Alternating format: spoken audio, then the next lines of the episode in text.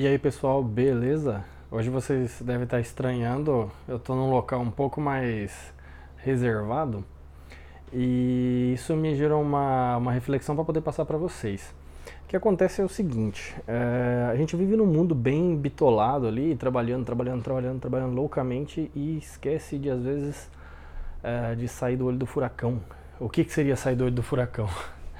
É, quando você está no, no, no, mesmo ambiente ali, diariamente, trabalhando e incessantemente cansado, estressado, no meio de pessoas e movimentos, telefone, é, WhatsApp e tudo, às vezes você precisa sair do, do olho do furacão para enxergar coisas que estão é, na sua frente e você não vê.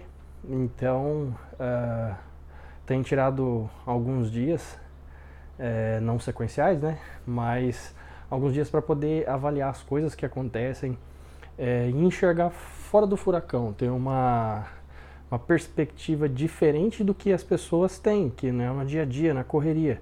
É, quando você está no meio do olho do furacão, você não consegue ver é, detalhes que passam despercebidos às vezes.